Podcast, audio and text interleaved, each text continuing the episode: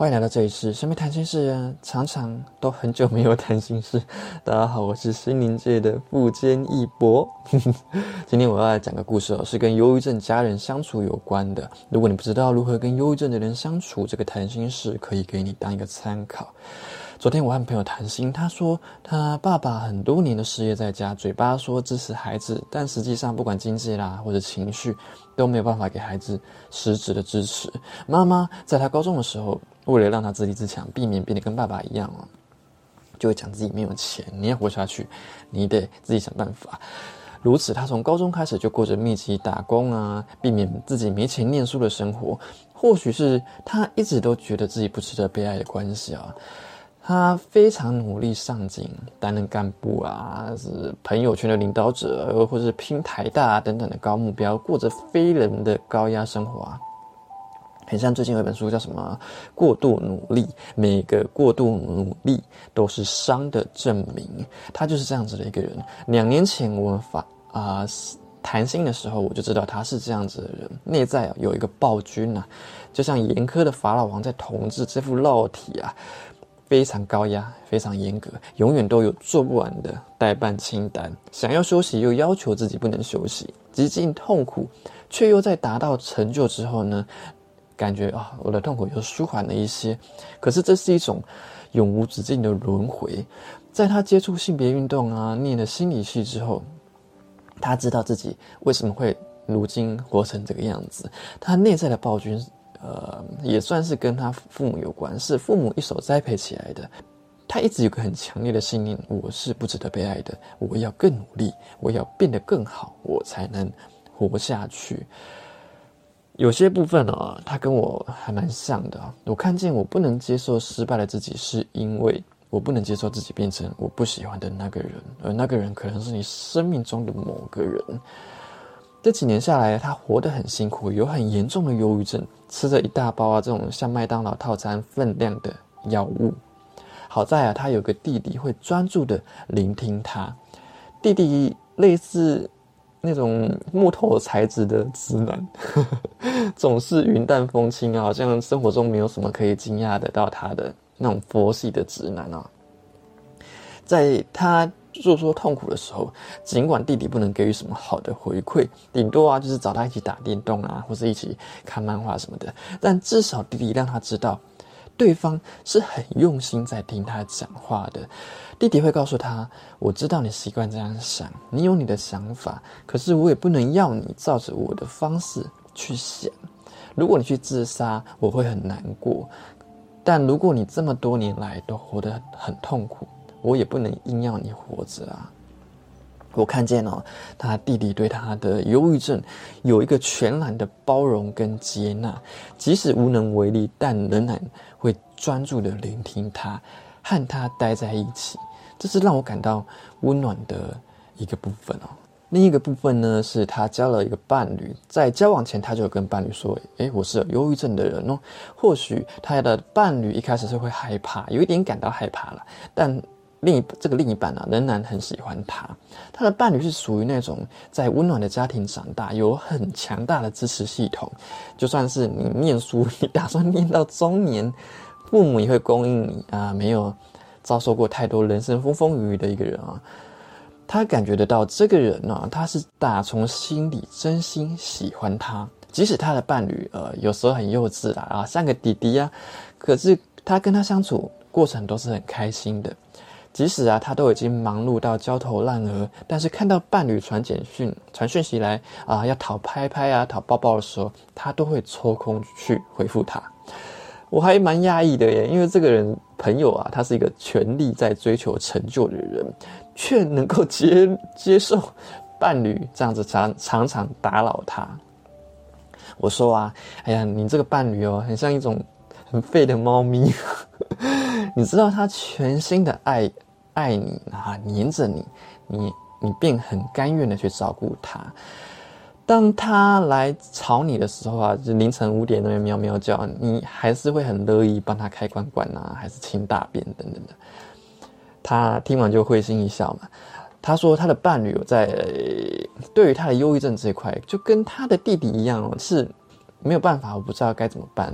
他的伴侣哦，就就是一个岁月静好的人嘛，自然很难去理解。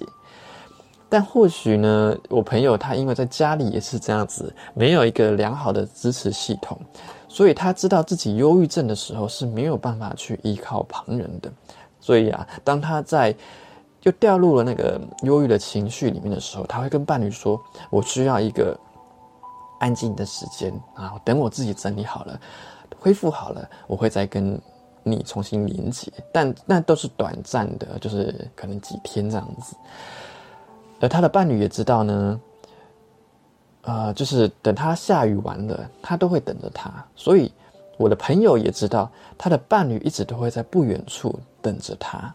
我曾经听过一个例子是，呃，有人埋怨他重郁症的家人，他指责对方说：“你还要这样子萎靡糜烂到什么时候啊？你每天躺在沙发上不去工作。”没有多久后，这位重郁症的家人他就去自杀了。他非常的懊悔自己当初不该这样子对待他，可是也于事无补了。我相信每一个重呃重郁症啊、忧郁症的患者，最不希望就是造成爱人、家人的负担，所以自己一定是很努力的在撑着。这个时候，任何外界的要求啊、期待都是非常多余的，因为光是忧郁症患者本身就会给自己很大的压力，真的轮不到外界再来多给什么期待啊什么的。在我听到那个自杀那个故事的时候啊。我想，他的家人只是很单纯，希望他可以好起来，希望他变得跟其他人一样，有个比较相对正常嘛的生活，没有恶意嘛。可是这份期待，同时也是一种不接纳，不接纳他当下的状态。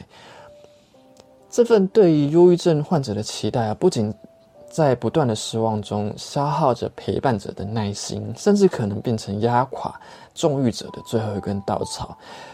啊，换句话说好了，就像前阵子很红那个 端火锅的亚洲统神嘛，他体型就是这么大只啊，喜欢他的粉丝不会因为他大只就要他改变，哎，你要瘦一点比较好啊，不会有这种错误的期待，彼此都会比较轻松。但今天换成我们的家人伴侣，我们多多少少都会对他有一个期待。哎呀，你可以不要一直酗酒吗？你你可以不要一直这么忧郁吗？这个错误的期待，其实没有太多建设性的帮助，只会给自己更多的失望，并且持续对你与他之间的关系造成比较啊，还有耗损。没有一个太太会傻到期待你的老公变成韩国欧巴，对吧？他不要变成欧啊就好了，不然你就是在自讨苦吃嘛。回到朋友的谈心故事上啊，我感觉不管是他的弟弟或是他的伴侣，对于他的忧郁症都是无能为力的。但不论如何呢，他的弟弟跟伴侣对他的爱还有情感，绝对都是毋庸置疑的。那是一种我不知道怎么帮你，可是我都一样爱你。我知道你很黑暗，但是这样灰暗的你就是你啊，不用改变。谈完后，我感觉到一种平淡踏实的温暖。哦，这就是爱耶！我很喜欢他跟弟弟还有伴侣的互动，包括他，他对弟弟与伴侣也有一份全然的接纳哦。这位忧郁症患者，他了解了家人不一定懂得如何跟他相处，他也全然的接纳了家人的不懂。听完有没有那种浮现出、涌现出满满的爱心泡泡啊？我很喜欢他跟我的分享啊。曾有朋友告诉我，忧郁是一种自我保护机制，为的是让你休息跟疗愈。等一个人自我疗愈好了，他自然会走出来了。但是如果对方还没有疗愈好，你一直要对方走出来，你要振作起来，你反而可能会加快他的死亡。如果忧郁症是心灵疗伤中的保护机制，那无条件的接纳就很像大自然温柔又平静的容许蝴蝶去化蛹。